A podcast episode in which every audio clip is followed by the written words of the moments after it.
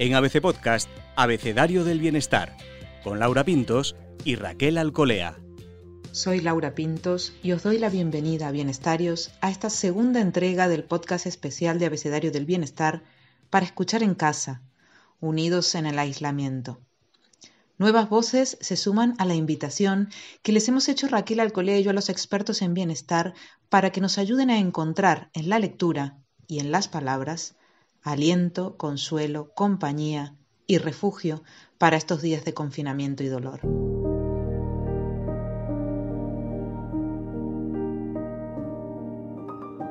La primera es Mónica Galán, quien nos pone en el camino con un extracto del método Bullet Journal de Ryder Carroll. En la era más conectada de la historia, perdemos contacto con nosotros mismos a gran velocidad. Superados por un flujo inagotable de información, acabamos sobreestimulados, pero inquietos saturados pero insatisfechos, en la onda pero quemados. Cuando la tecnología se coló en cada rincón de nuestra vida con sus innumerables distracciones, necesitábamos cierta metodología que proporcionara un refugio analógico y que tuviera un valor incalculable a la hora de ayudarnos a definir lo que de verdad importa y concentrarnos en ello. Este es el momento. Este es el momento de mirar hacia adentro y saber de verdad lo que realmente importa. María de León nos lee un pasaje de El hombre en busca de sentido de Víctor Frankl. El tercer modo de encontrarle un sentido a la vida es a través del sufrimiento. Cuando hay que enfrentarse a una situación inevitable, inapelable e irrevocable, por ejemplo, una enfermedad incurable, un cáncer terminal, la vida ofrece la oportunidad de realizar el valor supremo, de cumplir el sentido más profundo, aceptar el sufrimiento. El valor no reside en el sufrimiento en sí, sino en la actitud frente a él, en la capacidad de soportarlo. Lo ilustraré con un ejemplo. Un doctor en medicina general me consultó sobre la fuerte depresión que padecía. No podía sobreponerse a la pérdida de su mujer, con quien había compartido un matrimonio excepcionalmente feliz. Su mujer había muerto hacía dos años. ¿Cómo podía ayudarle? Me abstuve de decirle nada y le pregunté, ¿qué habría sucedido, doctor, si hubiera muerto usted y su mujer le hubiese sobrevivido? Él contestó, habría sido terrible para ella, sufriría muchísimo. Entonces repliqué, ¿no se da cuenta de que usted le ha ahorrado a ella este sufrimiento? Para conseguirlo ha tenido que sobrevivirla y llorar su muerte. Él no dijo nada, me tomó la mano y luego abandonó en silencio la consulta. El sufrimiento, en cierto modo, deja de ser sufrimiento cuando encuentra un sentido, como ocurre en el sacrificio. Claro está que en este caso no se llevó a cabo ninguna terapia en sentido estricto, pues la desesperación de ese hombre no era patológica y nadie podía devolver la vida a su mujer. Pero logré modificar su actitud hacia su inevitable destino y a partir de entonces encontró un sentido a su sufrimiento.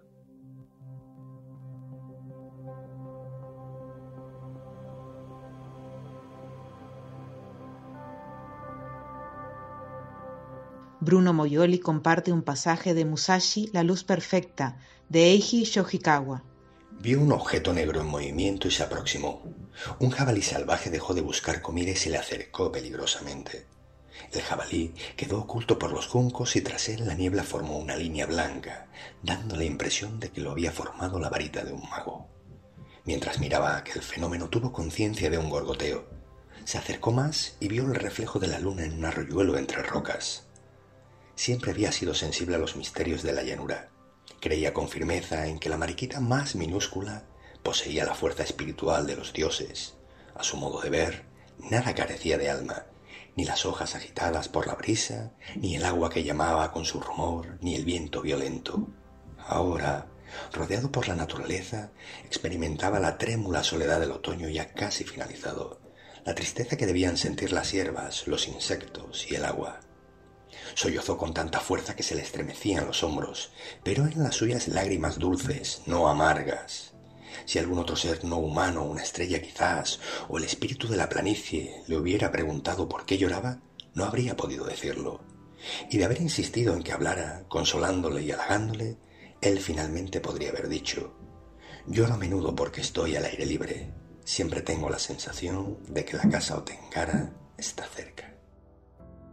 Marian Rojas Estapé, por su parte, ha decidido rescatar unas líneas de su libro Cómo hacer que te pasen cosas buenas. El miedo nos acompaña desde el nacimiento. Es una realidad que ha existido siempre. Sin miedo seríamos criaturas insensatas e imprudentes.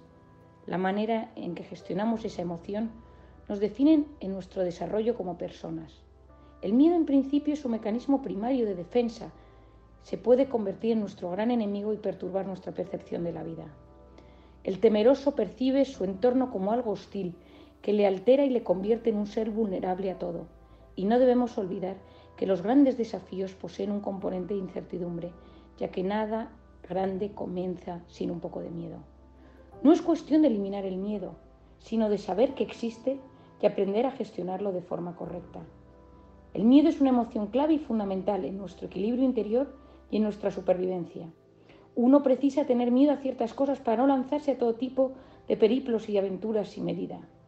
Cualquier ser humano posee temores en su vida, los valientes y los triunfadores también. La diferencia está en que los que triunfan saben gestionarlo. La valentía no es ausencia de miedo, sino capacidad de prosperar y avanzar pese a este. Vamos a dar unas pautas concretas para frenar los pensamientos negativos en cascada Disfrutar de la vida exige ser capaces de relativizar lo negativo y saber disfrutar de las cosas pequeñas. La mayor parte de las cosas que nos inquietan son un cúmulo de micro preocupaciones que sumadas alteran nuestro mundo interior. Para evitar las preocupaciones hay que sustituir esos pensamientos por ocupaciones o ideas constructivas y positivas. Ocuparnos de planes, aficiones y personas y salir del bucle tóxico en el que nos metemos a veces de forma inconsciente. Existe una voz interior a la que yo denomino voz comentadora del pensamiento. Es ese ruido que va comentando la jugada, el entorno, la gente con la que nos cruzamos. Tiene mucho que ver con los juicios personales. Los pensamientos negativos tienen un impacto tóxico cuyos efectos pueden durar en el cuerpo varias horas. En psicoterapia trabajamos mucho este tema, conseguir frenar la corriente devastadora de pensamientos negativos que nos hunden y nos bloquean y sustituirlo por pensamientos que nos ayudan y nos hacen crecer. Paula Butragueño ha escogido el libro Tao Te Ching de Lao Tse. Actúa sin hacer. Trabaja sin esfuerzo. Piensa en lo menudo como si fuera grande y en lo más escaso como si fuera abundante. Afronta la dificultad mientras aún es fácil. Acomete la gran obra mediante series de pequeños actos el maestro nunca aspira a lo grande, de este modo alcanza la grandeza. Cuando están dificultades, se detiene y las acepta, porque no se aferra a su comodidad. Los problemas no son para él problemas. Lo enraizado es fácil de sostener. Lo reciente es fácil de corregir. Lo frágil es fácil de romper. Lo minúsculo es fácil de esparcir. Prevé el problema antes de que surja. Pon las cosas en orden antes de que aún existan. El pino gigante crece de un brote minúsculo. Un viaje de mil leguas comienza con un paso. Apresurándote a la acción, fracasas. Aferrándote a las cosas, las pierdes. Forzando que un proyecto culmine, arruinas lo que estaba casi maduro. Por ello, el maestro actúa, dejando a las cosas seguir su curso. Permanece en calma, al final como al principio. No tiene nada, así que nada tiene que perder. Lo que él desea es no desear. Lo que aprende es a desaprender. Lo único que hace es recordar a las gentes sus identidades eternas. No cuida de nada excepto del Tao. Por ello es que cuida de todo. Silvia Álava nos propone una reflexión sobre la gratitud del libro La ciencia de la felicidad, de Sonia Libiomirsky. Expresar gratitud es una especie de metaestrategia para alcanzar la felicidad. La gratitud es muchas cosas para muchas personas. Es asombro, es agradecimiento, es mirar el lado bueno de un contratiempo, es comprender la abundancia, es agradecer a alguien en tu vida, es dar gracias a Dios, es literalmente dar las gracias por lo que tienes. Es disfrutar, es no dar nada por sentado, es afrontar, es centrarse en el presente. La gratitud es un antídoto contra las emociones negativas, un neutralizador de la envidia, la avaricia, la hostilidad, la preocupación y la irritación. Sin embargo, la persona media probablemente asocia la gratitud con dar las gracias por un regalo o por algo que ha recibido. Te invito a que consideres una definición mucho más amplia de la gratitud.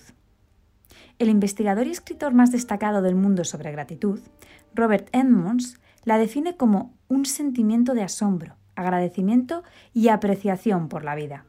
Por consiguiente, podrías esforzarte por sentirte agradecido fijándote en las afortunadas que son tus circunstancias y en lo mucho peores que podrían ser, llamando a un antiguo mentor y dándole las gracias por ayudarte a superar una de las encrucijadas de tu vida, disfrutando momentos con tu hijo o recordando todas las cosas buenas que tienes en tu vida en este momento. Por definición, la práctica de la gratitud supone centrarse en el presente, en apreciar tu vida como es hoy y lo que ha hecho que sea así. Expresar gratitud es mucho más que decir gracias. Las últimas investigaciones han comenzado a llamar la atención sobre sus múltiples ventajas. Se ha comprobado que las personas que suelen estar agradecidas son relativamente más felices, tienen más energía y son más optimistas. Y dicen que experimentan emociones positivas con mayor frecuencia. También tienden a ser más amables y a manifestar más empatía, a ser más espirituales y religiosas, más indulgentes y menos materialistas que las que están menos predispuestas a la gratitud. Asimismo, Cuanta más predisposición a la gratitud tenga una persona, menos probabilidades tendrá de estar deprimida o preocupada, de sentirse sola, envidiosa o neurótica. Sin embargo, todos estos hallazgos de las investigaciones son correlacionales, en el sentido de que no podemos saber de manera concluyente si ser agradecido en realidad causa todas estas cosas buenas o inhibe las malas o si poseer determinadas características como el optimismo, la amabilidad y la religiosidad simplemente hace que las personas se sientan agradecidas. Por suerte, se han hecho varios estudios experimentales que piden muestras de gratitud a personas desprevenidas y a continuación se registran las consecuencias. En el primero de estos estudios se pidió a un grupo de participantes que escribieran cinco cosas por las que estuvieran agradecidos es decir, que dieran las gracias por lo que tenían, y que lo hicieran una vez por semana durante 10 semanas seguidas. Otros grupos de participantes estuvieron en los grupos de control. En lugar de concentrarse en la gratitud todas las semanas, tuvieron que pensar en cinco problemas cotidianos o en cinco cosas importantes que hubieran ocurrido.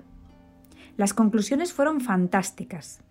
En comparación con los grupos de control, los participantes que tuvieron que manifestar gratitud tendieron a sentirse más optimistas y más satisfechos con su vida. Hasta su salud mejoró. Dijeron que habían padecido menos síntomas físicos, como dolores de cabeza, acné, tos o náuseas, y dedicaron más tiempo a hacer ejercicio. En otros estudios, tanto estudiantes como adultos con enfermedades crónicas han tenido que probar la estrategia de dar las gracias por lo que tenían, con resultados similares.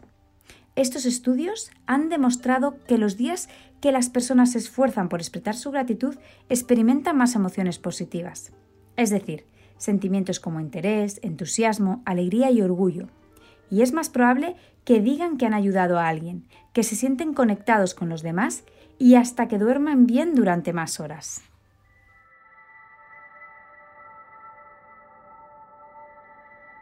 La escritora Espido Freire comparte con todos los bienestarios un fragmento de La vida es sueño, de Calderón de la Barca. Ay, misero de mí, ay, infeliz. Apurar cielos pretendo, ya que me tratéis así, qué delito cometí contra vos naciendo.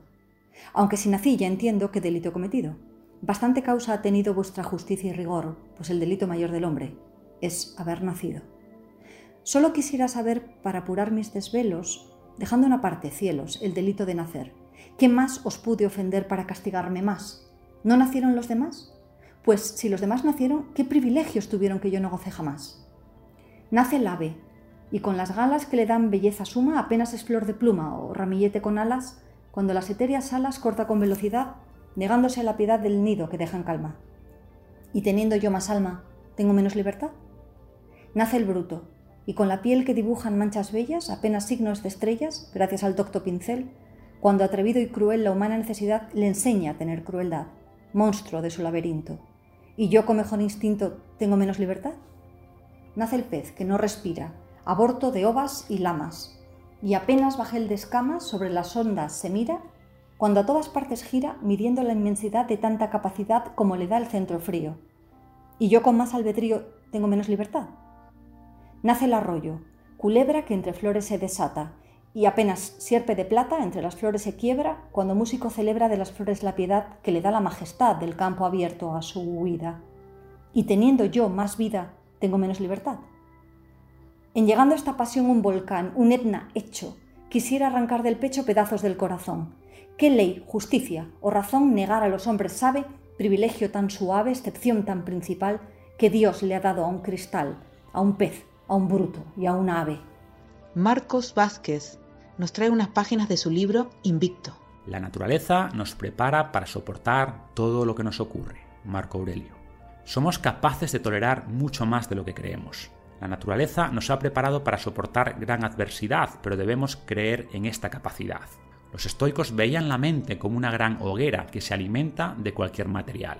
Como decía Marco Aurelio, un fuego ardiente crea luz y llamas de todo aquello que se arroja en él. Incluso en los momentos de mayor desesperación debes confiar en tu capacidad de superación. Piensa en todas las personas que han pasado por lo mismo y han salido airosas, no son diferentes de ti. Pero además de confiar en tus capacidades, debes planificar tu respuesta. ¿Qué acciones concretas puedes empezar a tomar para mejorar tu situación? ¿Qué personas han pasado por algo similar y quizá te puedan aconsejar? Toda dificultad es una oportunidad para mirar adentro e invocar nuestros recursos internos. Los desafíos que enfrentamos nos muestran nuestras fortalezas. El sabio mira más allá del problema y busca la forma de sacarle provecho. Posees fuerzas de las que no eres consciente. Encuentra la adecuada. Úsala. Epicteto. Francisco Alcaide le pone voz a un fragmento de Martes con mi viejo profesor, de Mitch Albon. ¿Te he hablado de la tensión de los opuestos? me pregunta, ¿la tensión de los opuestos? La vida es una serie de tirones hacia atrás y hacia adelante. Quieres hacer una cosa, pero estás obligado a hacer otra diferente. Algo te hace daño, pero tú sabes que no debería hacértelo. Das por supuestas ciertas cosas, aunque sabes que no deberías dar nada por supuesto. Es una tensión de opuestos, como una goma elástica estirada, y la mayoría de nosotros vive en un punto intermedio. ¿Algo parecido a un combate de lucha libre? Le digo. ¿Un combate de lucha libre? Dice riéndose. Sí, la vida podría describirse así. ¿Qué bando gana entonces? Le pregunto. ¿Qué bando gana? Me sonríe, con sus ojos llenos de arrugas, con sus dientes torcidos. Gana el amor. El amor gana siempre. Úrsula Calvo ha escogido unas palabras de Dejar ir, de David R. Hawkins. Elegir lo positivo un efecto sorprendente de la voluntad de soltar la negatividad es el descubrimiento de que existe el polo opuesto de los sentimientos negativos. Hay una realidad interna que podemos llamar nuestra grandeza interior o ser superior. Tiene mucho más poder que la negatividad. A cambio de soltar las recompensas que recibíamos de la posición negativa, nos sorprenden las recompensas derivadas del poder de nuestros sentimientos positivos. Por ejemplo, cuando dejamos de culpar, experimentamos el perdón. Nuestro ser superior, del que podríamos decir que está compuesto por nuestros sentimientos más elevados, tiene capacidades casi ilimitadas. Puede crear oportunidades de empleo, puede crear situaciones para la sanación de las relaciones. Tiene el poder de crear relaciones cariñosas, oportunidades financieras y la curación física. A medida que dejamos de dar autoridad y energía a los programas negativos derivados de nuestro pensamiento, dejamos de regalar nuestro poder a los demás y empezamos a recuperarlo. Esto se traduce en un aumento de la autoestima el retorno de la creatividad y la apertura a una visión positiva del futuro que sustituye al temor.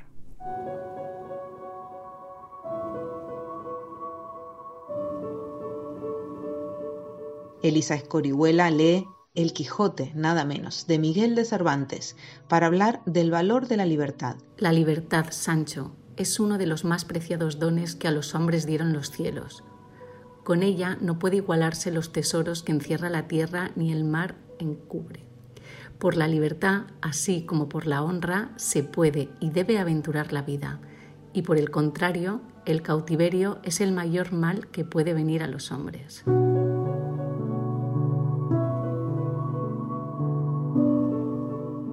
Eva Collado rescata Palabras para encontrarte de Laura Chica.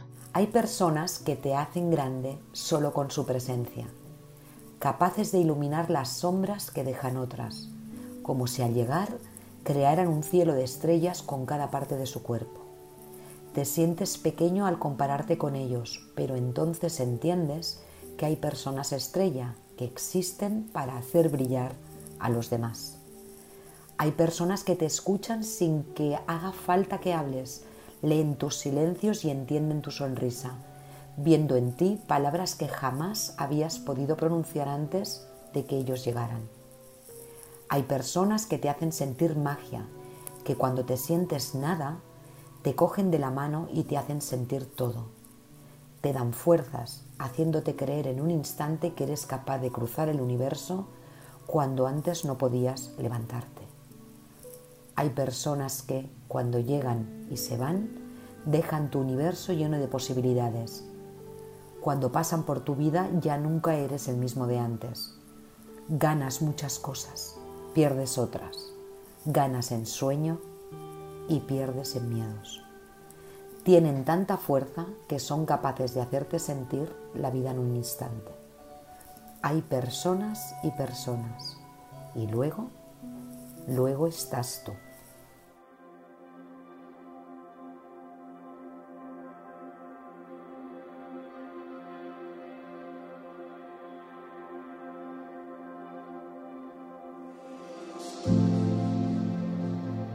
Isabel Trueba nos propone un cambio de actitud sacado de los siete hábitos de la gente altamente efectiva de Stephen Covey.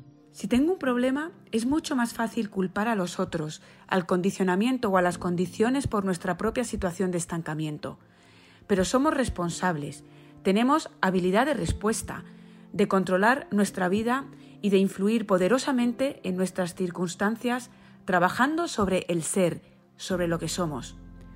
Si tengo un problema en mi matrimonio, ¿qué es lo que gano mencionando continuamente los pecados de mi pareja? Al decir que no soy responsable, hago de mí una víctima impotente. Me inmovilizo en una situación negativa. También reduzco mi capacidad para influir en ella. Mi actitud de regañar, acusar, criticar, simplemente hace que ella se sienta ratificada en sus propias flaquezas. Mi capacidad para influir positivamente en la situación se va desvaneciendo y desaparece. Si realmente quiero mejorar la situación, puedo trabajar en lo único sobre lo que tengo control, yo mismo. Puedo dejar de pretender cambiar a mi pareja y trabajar sobre mis propios defectos. Puedo centrarme en ser un gran compañero, una fuente de amor y de apoyo incondicionales. Con suerte, mi pareja sentirá el poder del ejemplo proactivo y responderá con la misma moneda. Pero lo haga o no, el modo más positivo en que yo puedo influir en mi situación consiste en trabajar sobre mí mismo, sobre mi ser. Margarita Álvarez se atreve a mirar al fin de esta crisis con un trozo de La vida de regalo, de la recordada María de Villota. Aquel beso se convirtió en llanto, y de ahí en abrazo, y todos nos agrupamos en uno. Cuando pasas momentos en los que piensas que podrías no estar, una simple mirada de alguien que siente, aunque no lo dice, lo mismo que tú, se puede convertir en el llanto más repentino. A nosotros aún nos sigue ocurriendo, aunque han pasado meses, esta sensación sigue presente. Subimos a la tierruca y al llegar al sardinero, Rodri y yo repetimos nuestro plan favorito. Por la mañana paseo al faro de Cabo Mayor andando. Antes lo hacíamos corriendo, pero tras el accidente tardé mucho en poder llegar a Paso de Tortuga luego una buena comida de aquí, sana pero abundante, y rematábamos con un helado de chocolate, como no podía ser de otra manera, mientras Morgan perseguía a los pájaros. Planazo, decíamos, cuando cumplíamos con la siesta obligada por los médicos. Y después de una ducha nos reuníamos en casa, con todos los que allí pasaban las vacaciones, tíos, primos, todos los demás.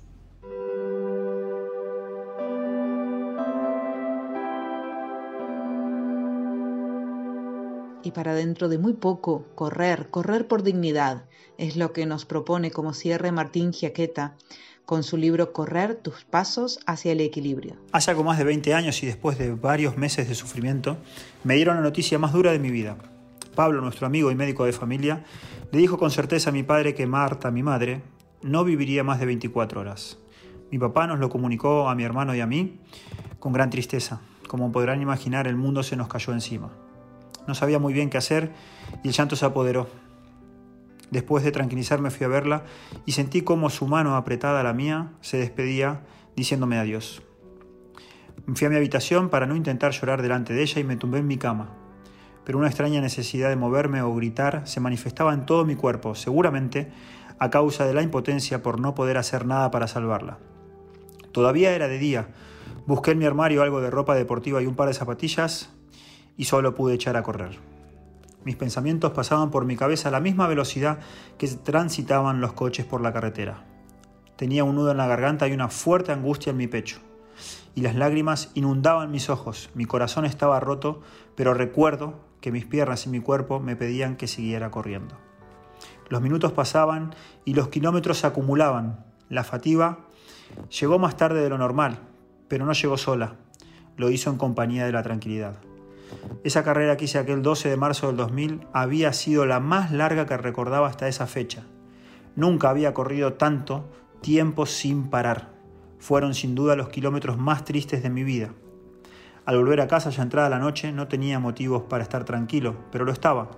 No tenía motivos para irme a descansar como cualquier otro día, pero después de correr tanto, esa era la petición de mi cuerpo. Esa noche no pude dormir, y con el amanecer del día siguiente llegó la peor noticia.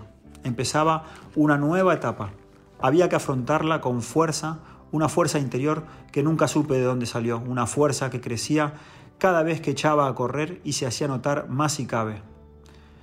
La vida había pegado bajo y duro. Correr fue para mí uno de los apoyos más importantes en esa época, junto con el amor de mi familia que a lo largo de esos días siempre me ayudaron a que no cayera.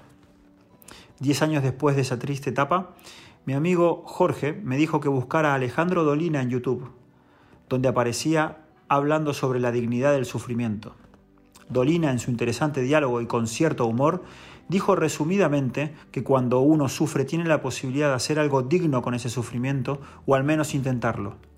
A pesar del tiempo transcurrido y de mi tardía asociación, creo que correr fue lo más digno que pude hacer aquel día de marzo y todos los días siguientes, con ese sufrimiento que invadía mi ser, lejos de caer en una depresión, aquellos pasos me marcaron y me enseñaron a enfocar los problemas desde un punto de vista más positivo. Aunque en este caso particular ese enfoque positivo no existe, yo lo encontré, porque quise encontrarlo. La muerte me enseñó mucho sobre la vida y sobre cómo vivirla. Aprendí que no hay que perder el tiempo, porque es escaso y porque no sabemos cuándo se va a acabar.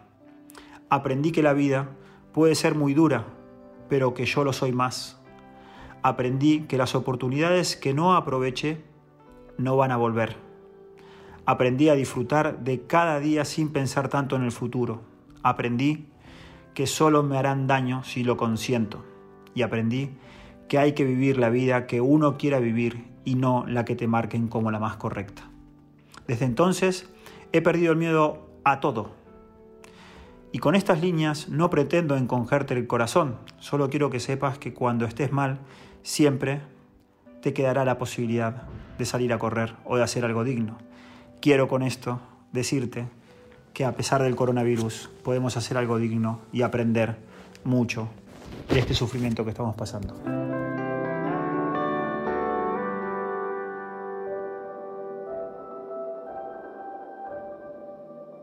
Hasta la próxima, bienestarios.